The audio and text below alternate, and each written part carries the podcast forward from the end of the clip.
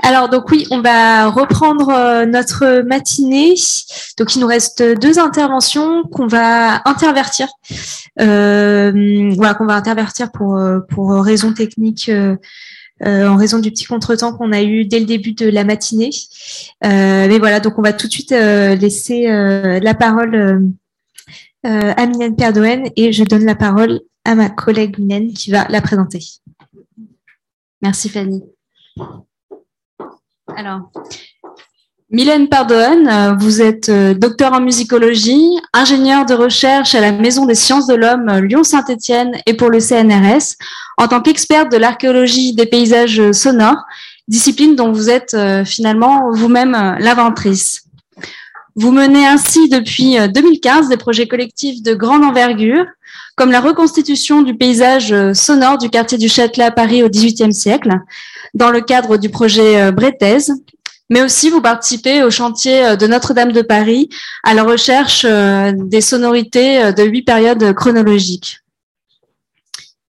vos recherches archéologiques trouvent également un prolongement judicieux dans la scénographie d'exposition. vous avez en effet permis, grâce à vos recherches, l'élaboration de fresques sonores qui rendent désormais euh, possible la perception euh, de contextes historiques disparus et nous rapprochent ainsi un peu plus euh, de nos prédécesseurs. Interviendra de concert avec vous Martin Guéné. Martin Guéné, vous êtes ingénieur du son à la Maison des sciences de l'homme de Lyon, après avoir obtenu votre diplôme à l'École nationale supérieure Louis Lumière à Paris. Vous accompagnez Mylène Pardoine dans toute la France pour enregistrer, éditer euh, et mixer les sons de métiers traditionnels, de savoir-faire euh, disparus et euh, de machines anciennes. Vous contribuez ainsi à donner corps à ces recherches afin qu'elles puissent parvenir jusqu'à nos oreilles aujourd'hui et je vous en remercie. Je vais désormais vous laisser la parole et vous laisser place. Merci. Merci, à vous. Est-ce que vous, nous entendez? Oui. Oui, et est-ce que vous voyez l'écran?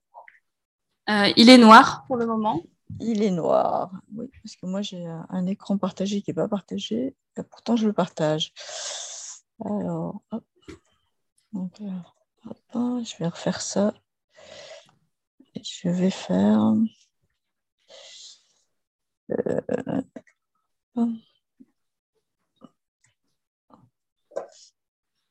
Bon, décidément, fonctionne sauf ce qui fonctionne. Hum.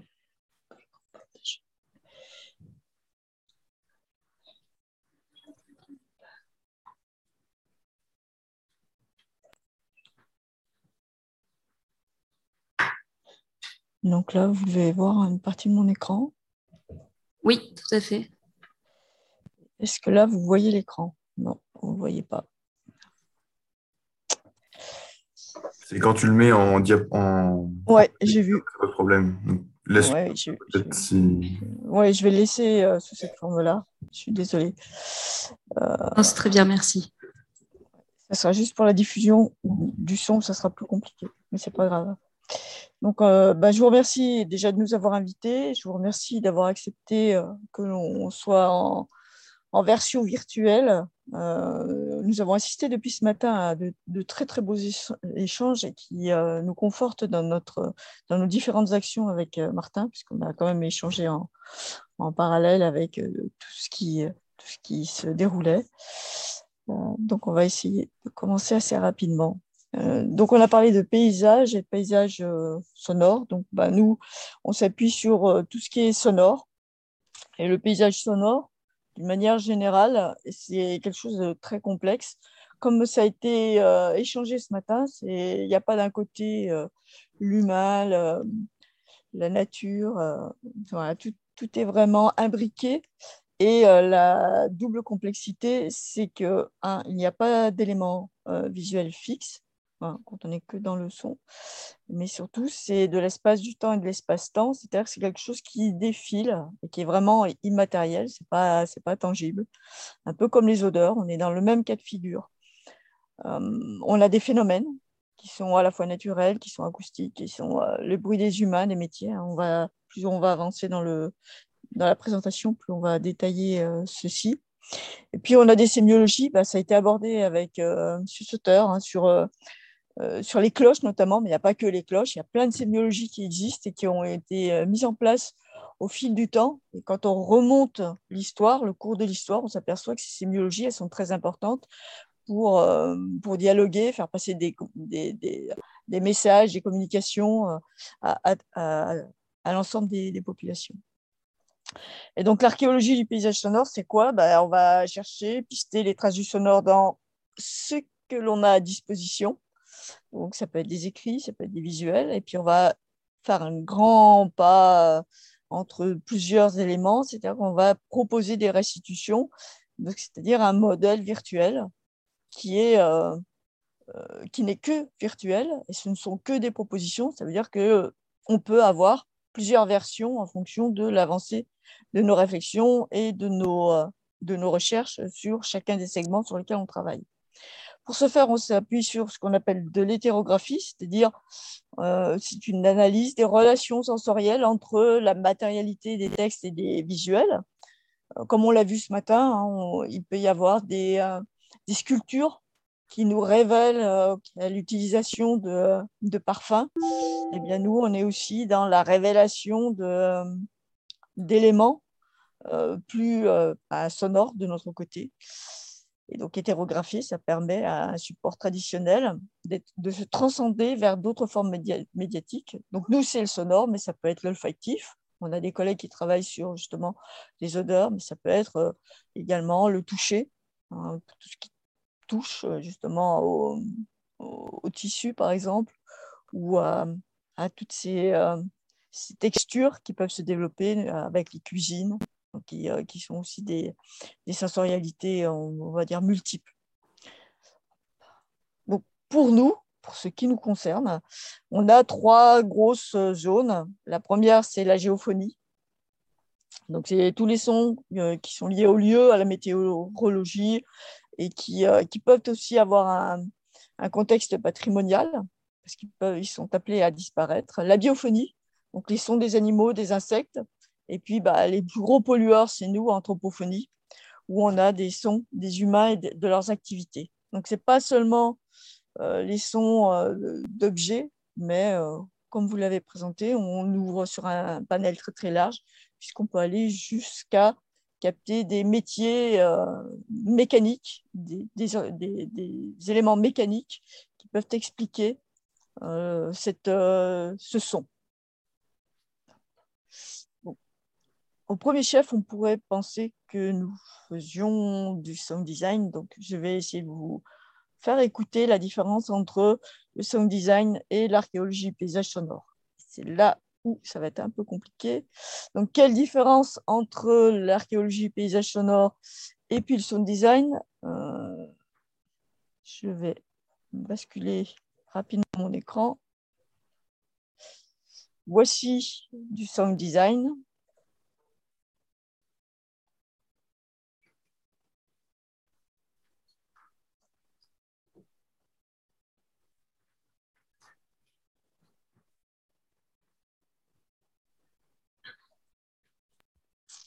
Donc, on a entendu ici euh, ce qui a été diffusé initialement dans le musée archéologique de la crypte Notre-Dame. Ça représente euh, cette pièce qu'il y a ici, qui, euh, qui, présente ici la caractéristique d'être un quai d'un port fluvial de Paris au IIIe siècle après Jésus-Christ. Donc, on a entendu plutôt un ressac et plutôt une mouette. Donc, on n'est pas du tout. Oui. Vous n'avez pas entendu Non, on ne l'a pas entendu, je suis désolée. Alors, attendez voir. Euh, on va partir en arrière. Donc, si vous ne l'avez pas entendu, ça veut dire que le partage ne fonctionne pas du tout.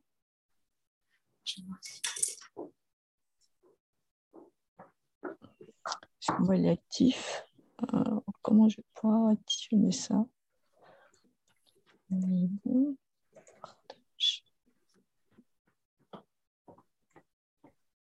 avez les fichiers, non? Donc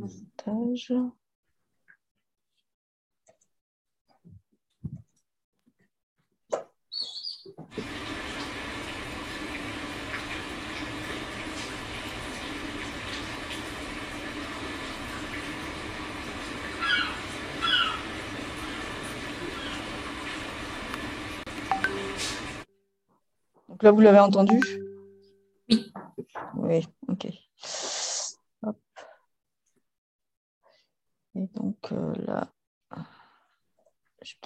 Et là, vous voyez mon écran. Je pense avoir trouvé le problème. Donc voilà.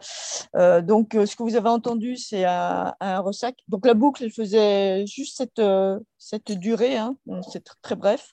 Elle tournait, elle bouclait sur, sur cette, dans cet espace. Et donc c'est une mouette. Donc la mouette, elle n'est pas présente à à Paris, ou du moins en France, avant le XIIIe siècle. Nous sommes au IIIe siècle après Jésus-Christ. Donc, euh, bah, on tue la mouette, on essaye de réfléchir à ce qui se passe sur cette euh, zone-là.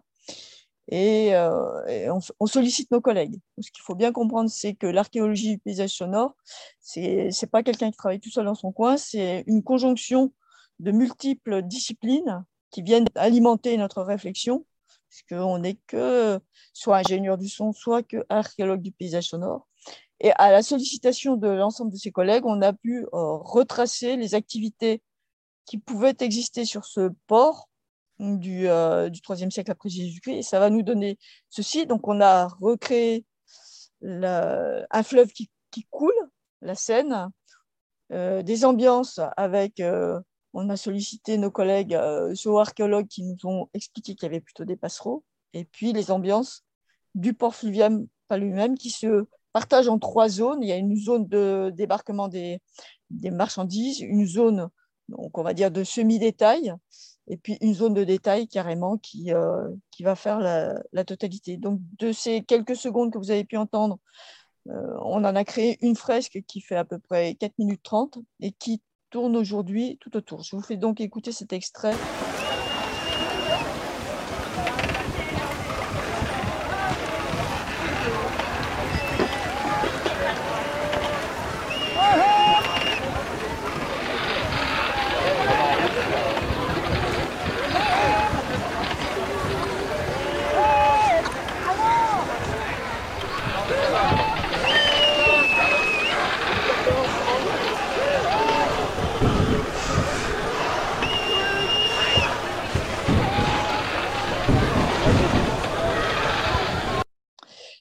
J'ai coupé un peu, euh, rapidement pour euh, aussi euh, permettre quelques échanges à la fin de la présentation, sinon on va dépasser le, le, cadre. Donc sur cet extrait, vous avez entendu quelque chose d'un peu plus vivant. Dans le cadre de la valorisation du patrimoine, ce, ce que je tiens à mettre en lumière, c'est qu'entre le premier extrait et le deuxième extrait, il a été relevé dans, dans, ce musée archéologique de la crypte Notre-Dame que le visiteur Aujourd'hui, il reste et il reste sur parfois deux cycles d'écoute. On était sur la même configuration, il y a juste l'aspect sonore qui a été modifié. Donc, il y avait la même, euh, à disposition la même documentation pour expliquer ce lieu qui est euh, assez ingrat, on va dire, hein, puisqu'on ne voit pas grand-chose. Et ça veut dire que, également que lorsqu'on passe euh, par la sensorialité pour permettre de recontextualiser finement un lieu ingrat, le visiteur s'arrête, écoute et euh, participe à un partage de connaissances. Alors, les dessous de cette recherche, là, on vous a fait écouter quelque chose euh, qui pourrait euh, sembler simple. voilà, aujourd'hui, ce que représente une archéologie du paysage sonore, donc je vous ai pris le projet Bretèche, qui est la restitution de Paris dans la deuxième moitié du XVIIIe siècle, et c'est juste 50 hectares autour du Grand Châtelet. Donc vous voyez que le nombre d'acteurs, il est important. Comme il a été dit ce matin, on est sur des transdisciplines dites hybrides, puisqu'on est à la fois sur des sciences humaines et sociales et sur des sciences de l'ingénieur. On est obligé aujourd'hui de travailler main dans la main pour pouvoir euh, vous, euh, vous donner à entendre notre travail. Et moi, je suis juste là, toute petite, donc notre, euh, notre intervention, elle est à ce niveau-là, c'est-à-dire qu'on va aller de la récolte de l'information et on va aller jusqu'aux captations, aux encodages et au euh, traitement pour pouvoir diffuser l'information. Comme on, doit répondre à des lieux patrimoniaux, quels qu'ils soient, autant des lieux extérieurs que d'intérieur comme des musées, eh bien, il nous faut réfléchir à des, euh, des modalités où on peut euh, descendre nos modèles sur différents supports. Les périmètres, on a toujours trois périmètres d'études, un géographique, un temporel et un de restitution de diffusion. Alors, géographique et temporel, c'est au niveau des sources, hein, quand on va fouiller les sources, parce que plus, euh, même si on est sur du temps long, il nous faut quand même fouiller la documentation, trouver les indices sonores et pouvoir comprendre les articulations qui se, qui se euh, mettent en place dans l'histoire. Et le périmètre de diffusion, bah, si on est sur six minutes, comme par exemple pour Bretaise, la plupart du temps, quand on reprend notre travail, c'est à peu près six mois de travail juste pour fournir ces six minutes. Donc aujourd'hui, six minutes, c'est pratiquement le maximum que l'on puisse fournir dans la, dans la proposition sonore que l'on fait. Toujours le même mode opératoire. On a donc la fouille d'informations, collecte dans des documents dits hétérogènes. Et puis ensuite, si on a un support visuel, on est en concomitance sur la restitution du son, comment aller le capter, où le trouver, comment le produire, et en concomitance, puisqu'on va chercher dans cette collecte des documents hétérogènes, eh bien, on va fournir sur du visuel l'information.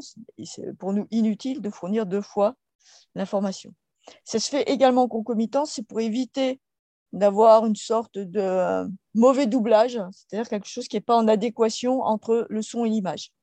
Aujourd'hui, l'image, elle est traitée de telle manière qu'elle est finement, euh, elle approche finement le détail, donc il faut que nous, on soit en adéquation et qu'il n'y ait pas un léger décalage. Au niveau des sources, donc là, on va regarder ce qui se passe.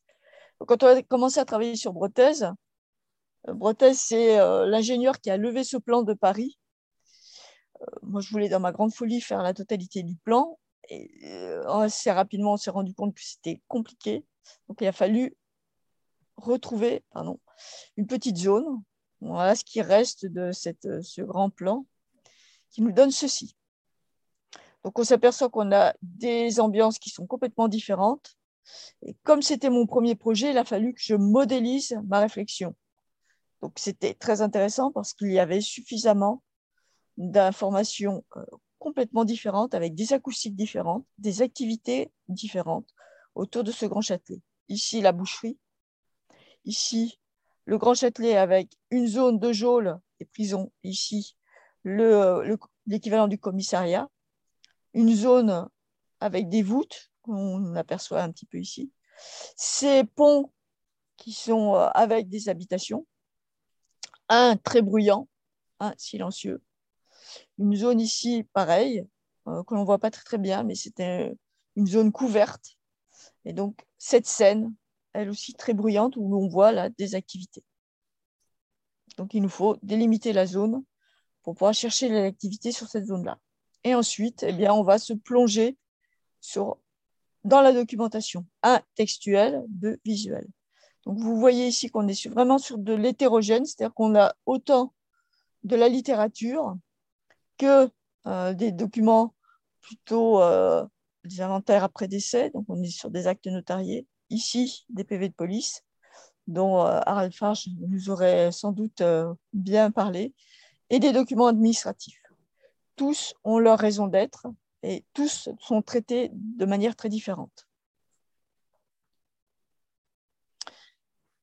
Ici, on a un document administratif qui nous permet de bloqué, c'est quelque chose de très factuel. Et donc, on n'a pas, euh, d'implication, euh, euh, comment dire, sensorielle, sensitive. On n'est on pas sur l'émotionnel. C'est le, marchand, c'est un orfèvre, il est sur un tel périmètre, il va pratiquer tel métier. Donc ça, ce, ce document-là, il est très intéressant parce que justement, au premier chef, il va nous donner une information factuelle. J'ai autant de marchands orfèvres sur le pont, ça va me donner tel euh, ressenti au niveau de la, du sonore. Et puis, on a des informations visuelles, donc des tableaux, mais également, vous voyez ici, des objets du quotidien. Et on va analyser ces objets-là pour comprendre les articulations que euh, nous donne à voir les peintres, que ce soit les peintres ou que ce soit euh, les documents textuels, il y a toujours une histoire qui est racontée. Il nous faut donc analyser, recouper nos sources pour savoir ce qui est raconté, non pas euh, déterminer ce qui est le vrai du faux, ils sont tous vrais, ils ont tous leur part d'erreur qui, euh, est donnée justement par l'émotionnel qui nous donne à cette restitution-là. Et puis on a les documents mixtes, comme par exemple ici ces devis de travaux qui nous permettent d'avoir à la fois euh, l'élévation, les, euh, éléments euh, très acoustiques qui sont est-ce qu'on est sur du mur, du parpaing, du, de l'enduit, les surfaces. Et ce document ici qui est très intéressant parce qu'il nous permet de comprendre les largeurs des rues. En effet, quand on remonte dans le temps, on n'a pas les mêmes euh, éléments pour comprendre euh, l'acoustique qui se développe. Et donc, on est obligé d'aller sur les devis de travaux pour connaître les élévations, parce qu'on est sur du, euh, du, bâti commun, ou les largeurs des rues, parce que tous les plans ne présentent pas de, largeur des rues. vous voyez ici, vous avez présence de cette lettre qui, qui est une indication sur le nombre de carrosses qui passent en vis-à-vis. Alors, c'est à prendre avec beaucoup de précautions parce que c'est dans la partie la plus étroite de chaque rue. Il n'y a pas d'alignement avant euh, la fin du 19e siècle. Ensuite, eh bien, on va recouper nos informations pour connaître les possibles erreurs euh, qui sont faites par rapport à la réalité. Et je dis bien par rapport à la réalité. Par exemple, ici, on s'aperçoit qu'il y a un quai. Or, ce quai n'existe pas au XVIIIe siècle, donc le, le, plan a été levé à peu près à la même époque, il n'a pas la même destination. Ici, on est plutôt sur un plan, on va dire, euh, de publicité, qui nous parle d'un Paris euh, un peu idéalisé par certains points, et je bien à prendre beaucoup de précautions sur certains points.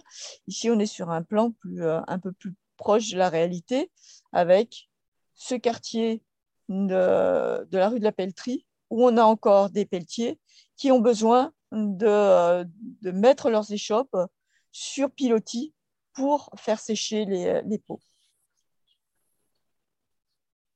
Dernier point, on travaille également, puisque je vous ai parlé d'acoustique, sur la topo des, lieux. Alors aujourd'hui, le Paris qui est sous nos yeux, il a été pas mal aplani par les travaux de, Haussmann. Donc, euh, il a rasé les, petites collinettes, il a comblé des, euh, des, creux qui pouvaient exister.